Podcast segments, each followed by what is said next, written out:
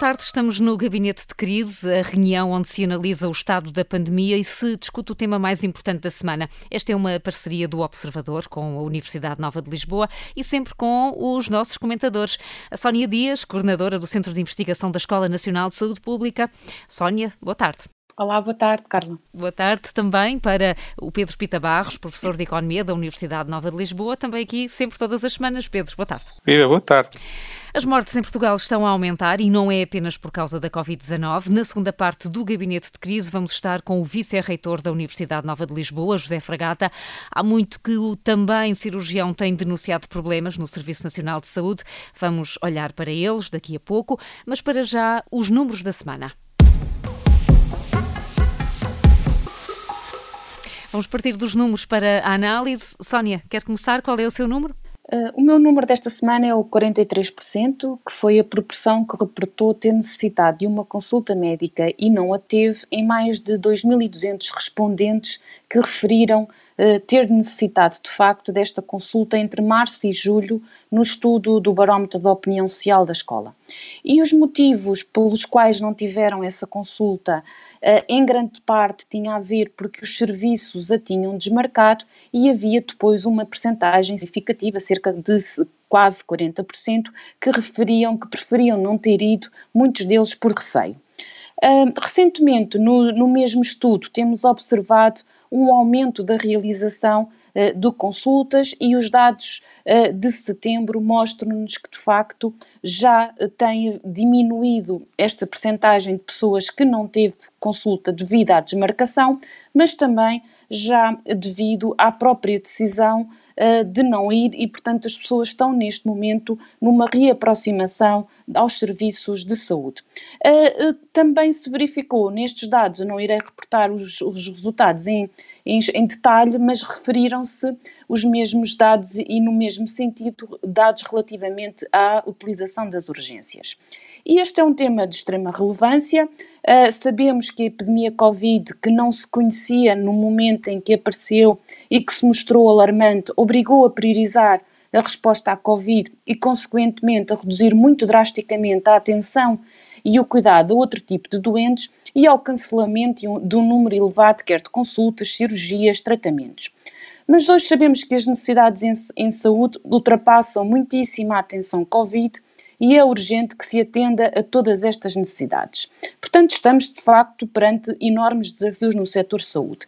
Mas há um aspecto em particular que eu gostaria de realçar hoje, uh, entre muitos, neste tema que é de facto complexo e múltiplo, que é a questão das desigualdades. E esta é uma questão que eu tenho trazido com alguma recorrência aqui ao programa, como por exemplo já falámos da exposição ao risco, da probabilidade de adoecer que não é uh, igual e se acentua em grupos mais socialmente vulneráveis, mas também pelo outro lado da moeda, em que sabemos hoje que o impacto da Covid se tem tornado mais grave nos mais pobres e nos mais frágeis, e portanto aqueles que também já sofriam de maior fragilidade socioeconómica, mas hoje eu chamava a atenção para as desigualdades no acesso.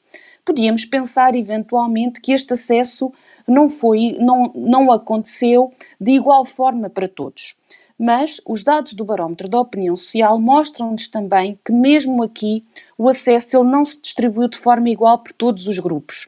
De facto, foram os que reportaram ter menos rendimento, menor nível de escolaridade, os mais idosos que referiram ter menos capacidade de ter cuidados de saúde. E, portanto, juntamente com o cenário que vamos ter à nossa frente de um possível agravamento de situações de desemprego, empobrecimento das famílias e dos mais idosos, também provavelmente iremos ver agravar-se as desigualdades no acesso e no agravamento do estado de saúde destas populações. Para terminar, diria assim então, espero que não se assista àquele ciclo vicioso que estamos habituados muitas das vezes a ver, em que mais pobreza dá menos saúde e, por outro lado, mais doença e menos capacidade de recuperação económica dá também menos bem-estar e qualidade de vida. Assim, temos ouvido dizer saúde versus economia. Eu diria aqui que a saúde, na verdade, não compete com a economia nem com o desenvolvimento e progressão, mas, pelo contrário, caminham lado a lado e retroalimentam-se. Portanto, temos aqui um grande desafio. É um grande desafio. Pedro, e o seu número qual é? O meu número é um número grande, infelizmente, que é 4.624, que é uma estimativa dos óbitos em excesso que houve em Portugal, sem considerar os casos de óbitos por Covid-19, desde 16 de março até à semana que passou, e este número foi calculado utilizando uma forma conservadora, que é dizer que só existem óbitos excessivos se a mortalidade observada estiver com um desvio significativo acima da média dos últimos 11 anos, dando aqui uma margem de erro para haver flutuações normais. Eh, e é um número elevado para um período que não é muito longo, eh, e outras estimativas que existem vão também no mesmo sentido, eh, com mais ou menos valores, nomeadamente, sendo esta conservadora, as outras estimativas tendem a ser maiores. E isto é o que tem trazido, algum, este tipo de números, tem trazido alguma preocupação sobre o que é que tem acontecido com os doentes fora da área Covid. E agora, a parte misteriosa destes valores é que nós não sabemos exatamente a razão do seu surgimento e, e, e embora a explicação mais usual esteja a ser de doentes que não foram tratados, há mesmo assim há um certo mistério à volta disso. E porquê?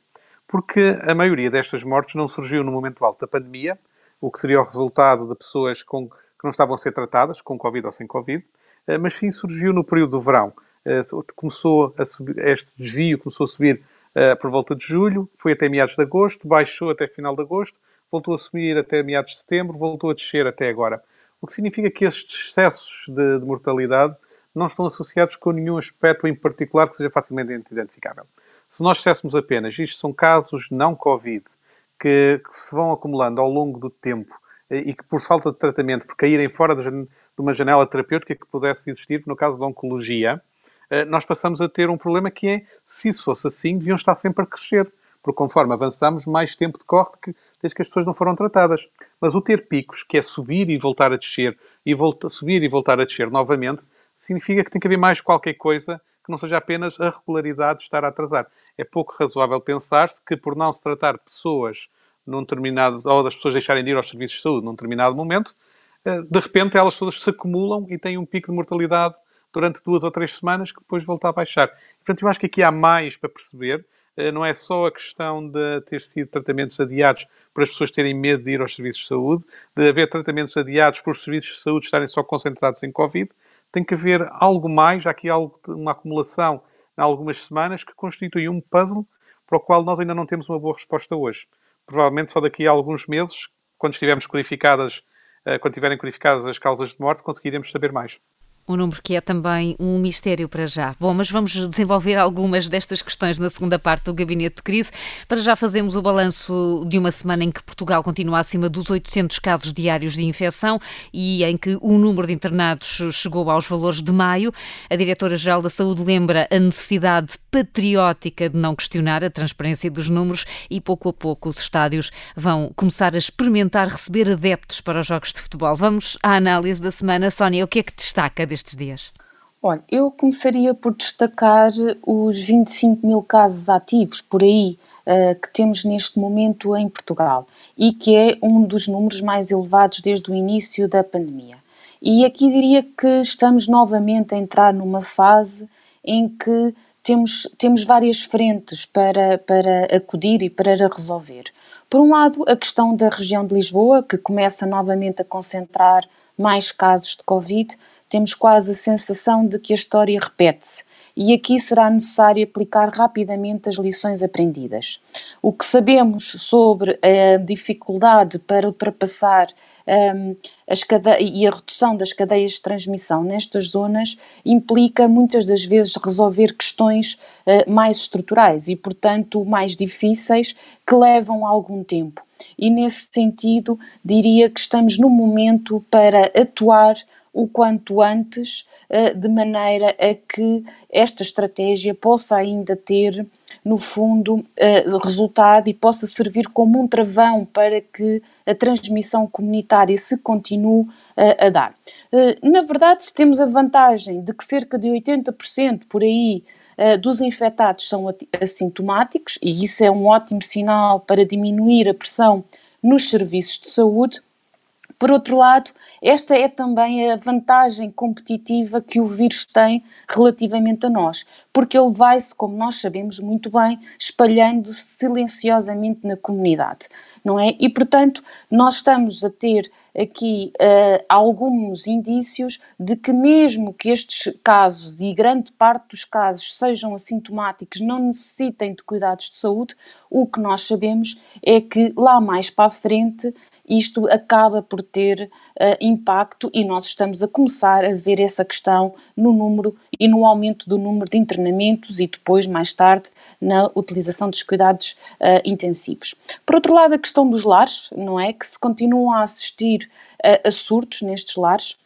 hoje também sabemos, portanto, há aqui várias aprendizagens que têm que ser postas em, em, em prática, mas hoje claramente sabemos que, na sua maioria, a transmissão e a infecção que ocorre uh, nos lares vem muito de pessoas externas e que, na maioria das vezes, não está ligada até com as visitas a familiares, etc., como se poderia ter pensado uh, no início provavelmente está mais ligada com os funcionários eh, que entram e saem e que estão, no fundo, na comunidade e por isso até de alguma maneira um aumento da transmissão da infecção na própria comunidade e leva também indiretamente a uma probabilidade de transposição desta, desta infecção comunitária para os lares, não é? E portanto há aqui também este grande desafio de como é que se vai resolver esta questão.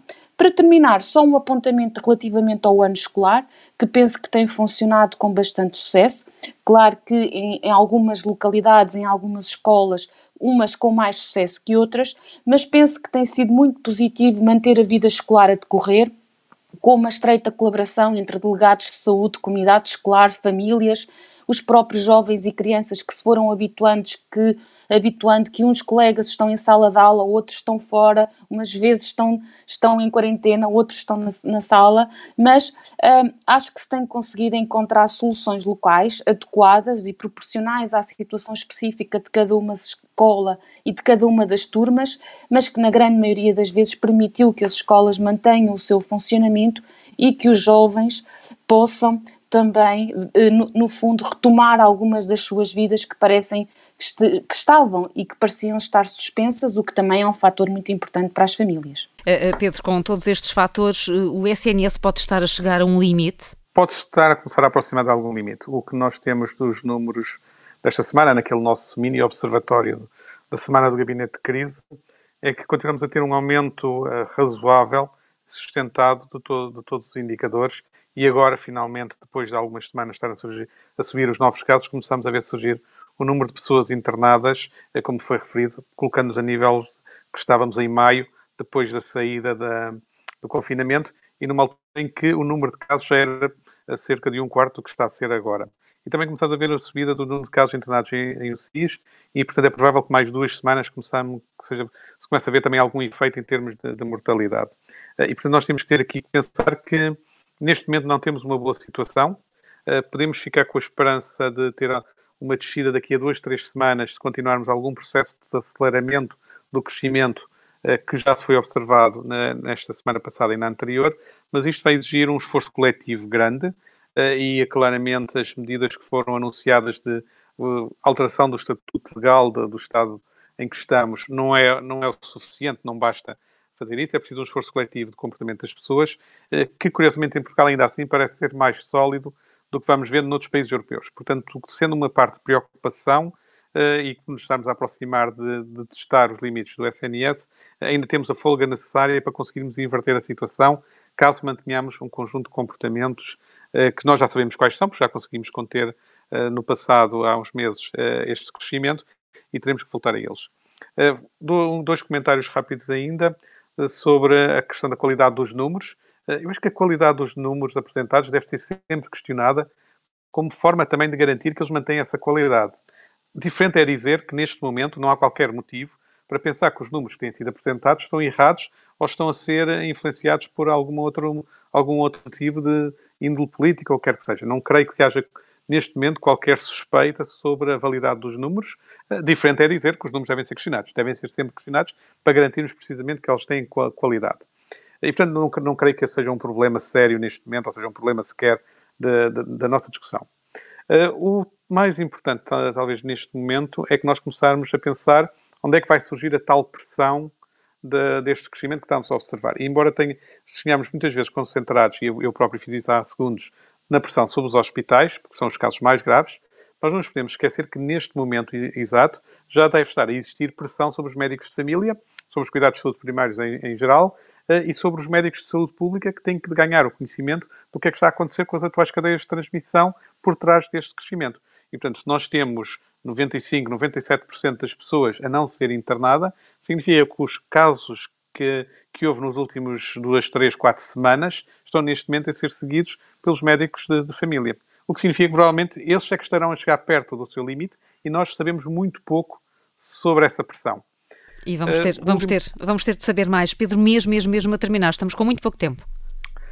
Plano outono e inverno, eu acho que havia duas, eh, tenho duas sugestões a adicionar ao plano outono e inverno que foi apresentado pelo, pela Direção-Geral de Saúde. A primeira sugestão é ter uma parte dedicada aos cidadãos e, portanto, que nós saibamos o que é que temos que fazer enquanto cidadãos e uma parte dedicada ao acompanhamento do que se passa nas escolas, como a Sónia bem referiu. Não está a correr mal de todo neste momento, mas é importante que corra bem como forma de confiança de toda a sociedade em todo este processo de combate à pandemia. Vamos ter de falar sobre isso com mais nas próximas semanas. Vamos agora aos mitos e alertas.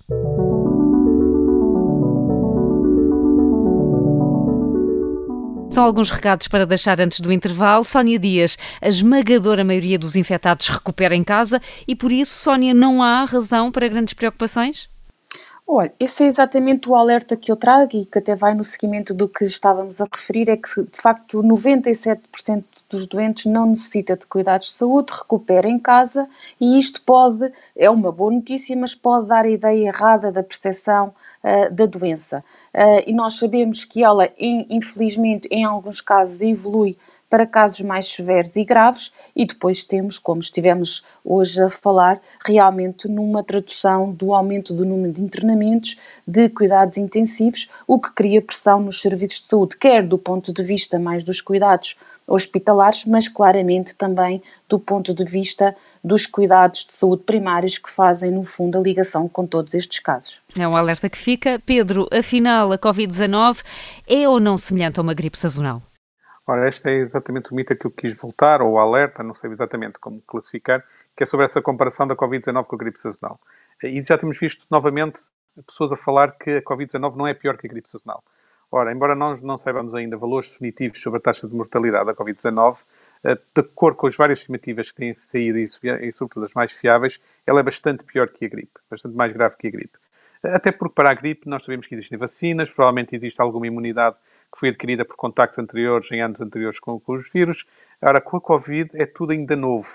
Uh, e, deste, e, portanto, neste momento, de acordo com toda a informação que nós temos disponível, dizer que a Covid-19 é similar à gripe cai mais na categoria do mito do que outra coisa, uh, o que não deixa de ser também um alerta para que se continuem com os cuidados uh, que têm sido geralmente recomendados. Ficar nota então, a Covid-19 não é o mesmo que uma gripe e calma, lá porque a maioria dos infectados recupera em casa, não quer dizer que o SNS não precise de ser protegido. Regressamos já a seguir com notas de esperança e também com o cirurgião José Fragata. Até já.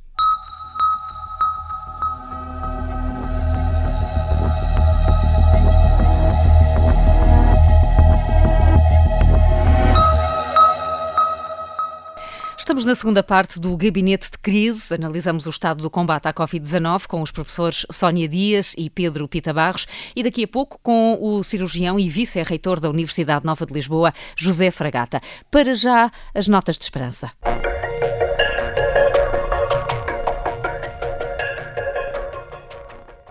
Vamos estar neste gabinete de crise contra o pessimismo. Pedro Pita Barros, qual é a sua nota de esperança? A minha nota de esperança desta semana junta dois temas que já temos falado aqui de vez em quando, que é o papel da ciência, por um lado, eh, e o papel das máscaras na, na nossa vida dia a dia, por outro lado. E uh, começam agora a surgir alguns estudos sobre a eficácia das máscaras. E segundo um, de, um desses estudos que saiu recentemente na Alemanha, as máscaras ajudam mesmo a reduzir a transmissão da Covid-19. Uh, e, no, e no caso da Alemanha, eles compararam regiões que adotaram máscaras em datas diferentes, adotaram máscaras obrigatoriedade em transportes públicos e em lojas, e por terem adotado em, em datas diferentes, permitiu ver o que é que aconteceu nessas áreas uh, ao longo de 20 dias. e constataram que a utilização das máscaras reduziu o, o número de novos casos de Covid nesse período de 20 dias entre 15% e 75%, consoante as zonas, e um valor médio de redução de transmissão de 45%. Uh, e isto dá-nos a esperança de que estamos a usar todos máscara, vai-nos vai sendo pedido para usar máscaras, mas elas têm de facto algum efeito prático na vida do dia a dia e neste caso associado aos transportes e em lojas, com uma redução substancial do risco de, de contrair Covid-19. E, portanto, as máscaras podem mesmo ajudar-nos. Sónia, que nota quer destacar? A minha nota de esperança vai, de certa forma, ao encontro do tema deste programa. Uh, se ao mundo do emprego e das empresas, se à comunidade escolar e universitária, se no fundo à sociedade em geral está a ser solicitado uma capacidade de adaptação, de reorganização para que se consiga, uh, para que consigamos todos, na verdade, conviver com o vírus e manter dentro do possível o funcionamento da sociedade, a minha nota de esperança é que o nosso sistema de saúde, que tantos desafios terá nos próximos meses e que antes já ultrapassou nos últimos tempos, consiga também conviver com o vírus, reaproximando-se e dando resposta a todas as necessidades de saúde também dos doentes não Covid. Temos ouvido que essa é uma preocupação das autoridades de saúde e a esperança é que seja de facto um sinal de orientação nesse sentido. Sabemos que a pandemia ainda está para ficar, como se costuma dizer, e por isso as respostas a outras patologias que tanto contribuem para as taxas de morbilidade e mortalidade da nossa população e que necessitam agora com muita urgência de serem priorizadas, precisam também que se encontrem então novas soluções para que esta convivência possa ser feita de forma mais igualitária e olhar por todos, não deixando ninguém para trás. Essa nota de esperança está mesmo a propósito do tema que escolhemos para esta segunda parte do gabinete de crise, com números. Há mais de 6 mil mortes acima da média dos últimos cinco anos em Portugal, número de resto já referido pelo Pedro, e a Covid-19 não está a explicar tudo. Olhando para os dados do INE, houve um aumento da mortalidade nas pessoas acima dos 70 anos e há também um novo fenómeno: as mortes fora dos hospitais estão a aumentar. Atrás dos números há uma série de interrogações que interessa abordar agora. O nosso convidado convidado da semana é o vice-reitor da Universidade Nova de Lisboa, José Fragata. Tem um vasto currículo como investigador, docente e clínico, é cirurgião cardiotorácico. José Fragata, boa tarde, muito bem-vindo. Boa tarde, muito vamos, obrigado. Vamos partir deste, destes números, mas também eh, da sua observação pessoal. Eh, que explicações é que encontra para o que está a acontecer e para esta anormalidade? Eh, de facto, eh, nós temos vindo a verificar que tem havido um, um aumento crescente da mortalidade uh, por causas que não são causas Covid e que não encontram, enfim, explicação na pandemia propriamente dita. E um, é verdade o que diz, que essas mortes têm verificado nos grupos etários mais avançados, eh, com mais de 70, 75 anos, e que eh, se ocorrem dominantemente no domicílio. Eh, isto leva a atenção para um problema que no início da fase aguda da pandemia, eh, nós, eh, enfim, demasiado focados que estávamos com, com a crise e com a resposta à crise pandémica, eh, imediatamente não prestámos grande atenção, que é o facto da pandemia ter uma outra face, que é a progressão que tem no tratamento ou no menor tratamento dos doentes que não são doentes Covid. E esse é um problema com que o país, o sistema de saúde português, se acha neste momento a braços. E é um problema que tem uma tradução nos números da estatística. A Direção-Geral de Saúde chamava a atenção no outro dia, a codificação é um processo lento e nós não sabemos muitas dessas causas, mas sabemos que o número absoluto aumentou, e, e, mas eu queria chamar a atenção que este fenómeno é só a ponta do iceberg, porque eh, aquilo que, que, no dia a dia dos hospitais nós todos estamos a verificar é que não só as listas de espera aumentaram, como ainda um, existem doentes que perderam a sua janela terapêutica, no caso, por exemplo, da doença oncológica, por tratamentos que estão diferidos ou por estadios e janelas de oportunidade que se foram perdendo. E, e, por isso eu digo que este, este fenómeno. E, e professor Fragata, sobre isso não há números, sobre esses doentes que sobre perderam a tal, a tal janela de oportunidade? Não, não, não, pode haver números. Vamos, vamos lá ver. Os cuidados primários de saúde, que eram, digamos, uma fonte de, de, de referência de doentes, neste momento estão muito ocupados com outras coisas, não é? Portanto, esses cuidados primários de saúde, neste momento, uh, estão centrados na Covid e estão centrados na, no seguir, no seguir uh, contactos e isolar pessoas e, portanto, digamos que o screening diagnóstico habitual, e isso é muito verdade para a doença cardiovascular e, para a doença oncológica, foi fortemente prejudicado. Nós não sabemos nós sabemos que as listas de espera aumentaram, mas temos que perceber que há outros doentes que, inicialmente por receio, mas também por dificuldade de acesso nos serviços, estão neste momento não chegam sequer a ser diagnosticados, não é? Portanto, uma coisa são as mortes, outra coisa são o atraso do tratamento e a perda da janela, mas outra coisa são os que não chegam sequer a ter diagnóstico. Por isso eu digo que a mortalidade não Covid é a ponta de um iceberg existe uma massa preocupante muito maior sob a linha d'água do nosso conhecimento. Eh, ou seja, professor José Fragata, mesmo com a capacidade de resposta que o Serviço de Saúde eh, teve no momento mais agudo da pandemia, eh, isto é, isto é um falhanço do SNS? Não, não. Nenhum serviço de saúde pode ou poderia estar preparado para responder a uma demanda destas. O nosso serviço de saúde não era perfeito antes, ou seja, lutava com grandes dificuldades. É preciso não esquecer que uh, existe um, um subfinanciamento crónico e há problemas de gestão e de organização e de integração de cuidados. E, e, e, de facto, nós fomos muito bons na resposta aguda e a resposta à crise pandémica foi elogiada por todos, e eu, entre, muitos eu próprio, mas verdadeiramente agora estamos numa fase que é uma fase de resiliência e o Serviço Nacional de Saúde tem dificuldade em responder a isso. Não é? E agora? Isso, isso, é, isso, é, isso, é, muito claro e tem, tem, dificuldade porque primeiro está ocupado com o Covid e, e, obviamente, dificilmente se ocupa de duas coisas ao mesmo tempo. Já havia problemas de acesso, não é? Os problemas de acesso não são de agora, só que a pandemia verdadeiramente veio agudizá-los. Isso, é, isso, é uma coisa que é, que é óbvia e, e eu, assim, isso, está em números, com o número de cirurgias, acho que é um milhão de cirurgias, no outro dia dizia a Associação dos Hospitais de Administradores Hospitalares, cerca de menos de um milhão de cirurgias, eh, um conjunto enorme de consultas que se têm feito a menos, mas uh, traduz-se na nossa lista de espera. A minha lista de espera hoje é muito maior que aquela que existia na altura, como é óbvio. Mas, eh, mas ainda assim, o Ministério da Saúde anunciou um plano de, de recuperação, que está incluído no plano outono-inverno. Um, há condições para que ele possa uh, compensar tudo aquilo que não se conseguiu fazer nestes meses? Sem, sem, querer, sem querer ser politicamente correto, que não é o meu género, eu acho que o Ministério da Saúde tem feito, e o Governo, um esforço considerável. Se o esforço vai chegar ou não, eu sinceramente não lhe consigo dizer.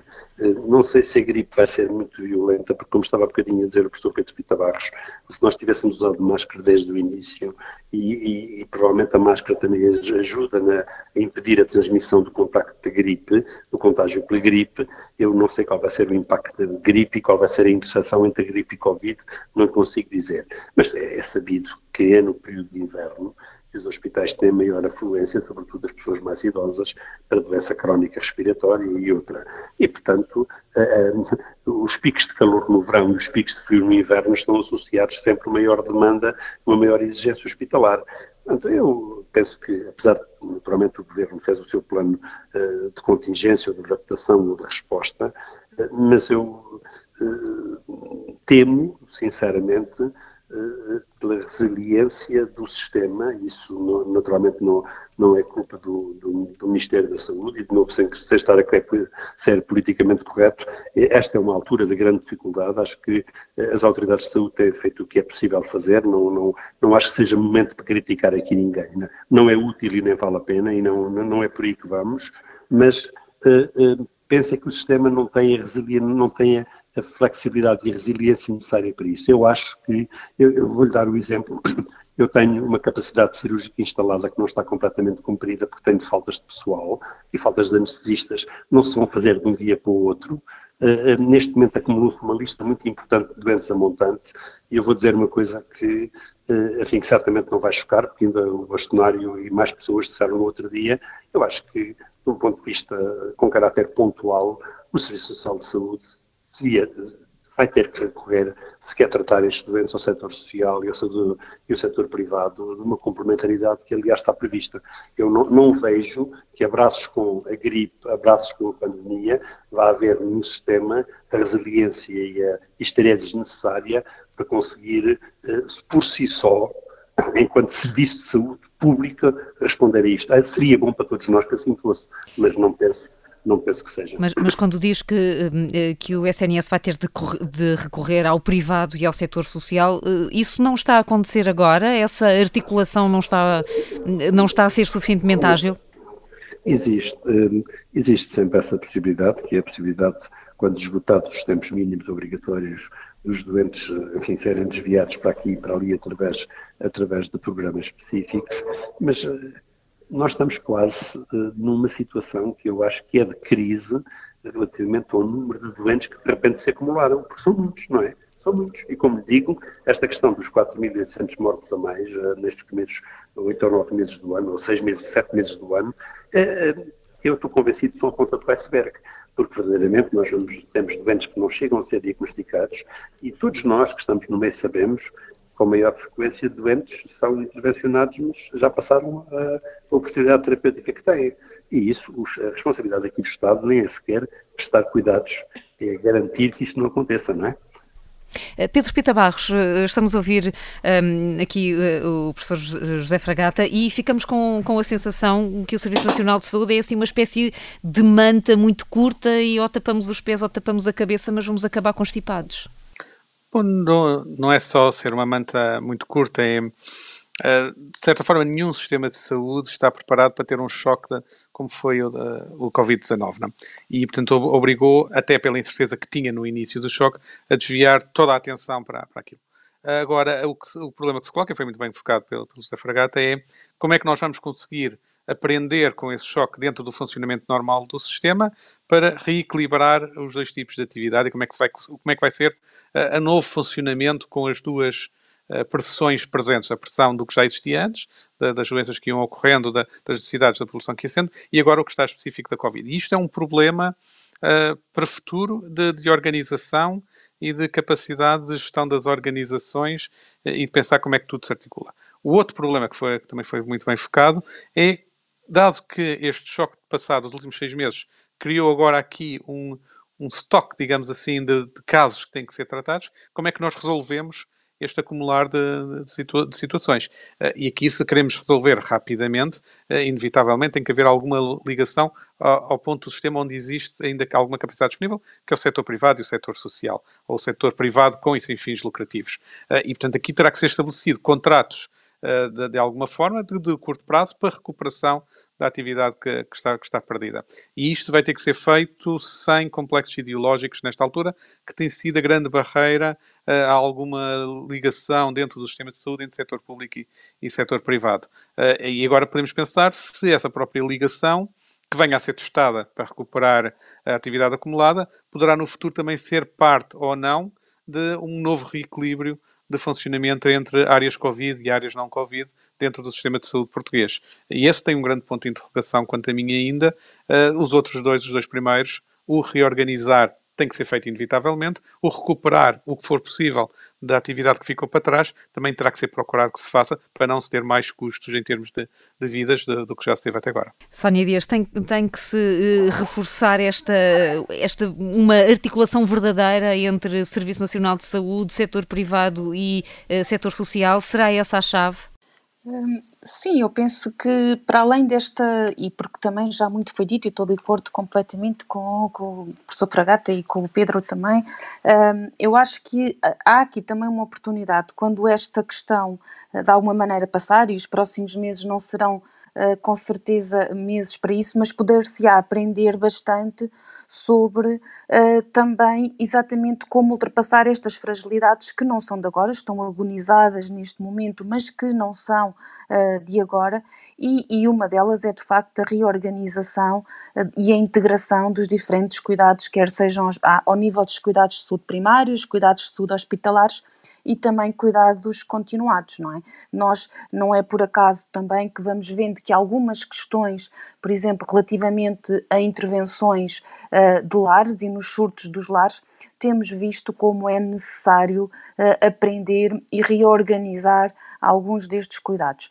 Provavelmente, neste momento, uh, os desafios serão, serão bastantes, mas claramente surge aqui uma oportunidade, e pensando também até do ponto de vista mais positivo, surge aqui uma oportunidade de, para o futuro, se poder reorganizar e repensar a forma como os cuidados de saúde estão, estão de facto organizados e o que é que é necessário fazer para conciliar diferentes desafios que vão sendo colocados.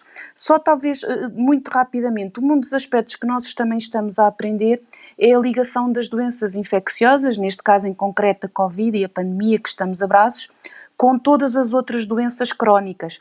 E, e, isso é um aspecto que também temos que aprender. Normalmente estavam muito uh, afastadas e hoje sabemos que a comorbilidade e a interação destas doenças fazem-nos pensar que também aqui a integração de cuidados é muito importante. Essa, essa nota também eh, fica aqui registada, professor José Fragata, eh, quase telegraficamente, se lhe perguntar eh, o que é mais urgente fazer neste momento, o que é que escolheria?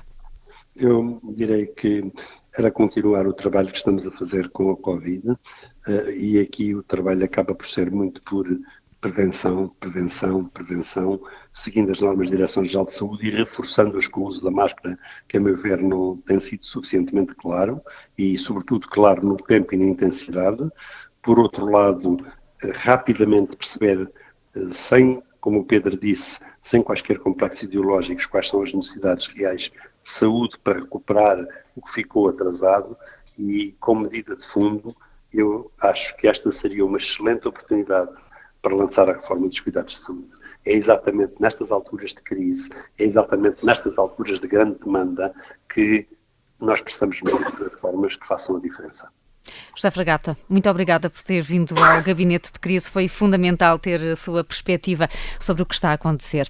A Sónia Dias e o Pedro Pita Barros vão voltar para a semana, à mesma hora. Fechamos eh, com a forma como a música também pode chamar a atenção para a importância da saúde mental. A cantora norte-americana Sharon Van Etten fez uma versão do clássico Hurt para uma organização sem fins lucrativos que trabalha na área. A pandemia trouxe um novo olhar sobre este problema, o isolamento, a incerteza, a crise passaram a andar lado a lado com a depressão.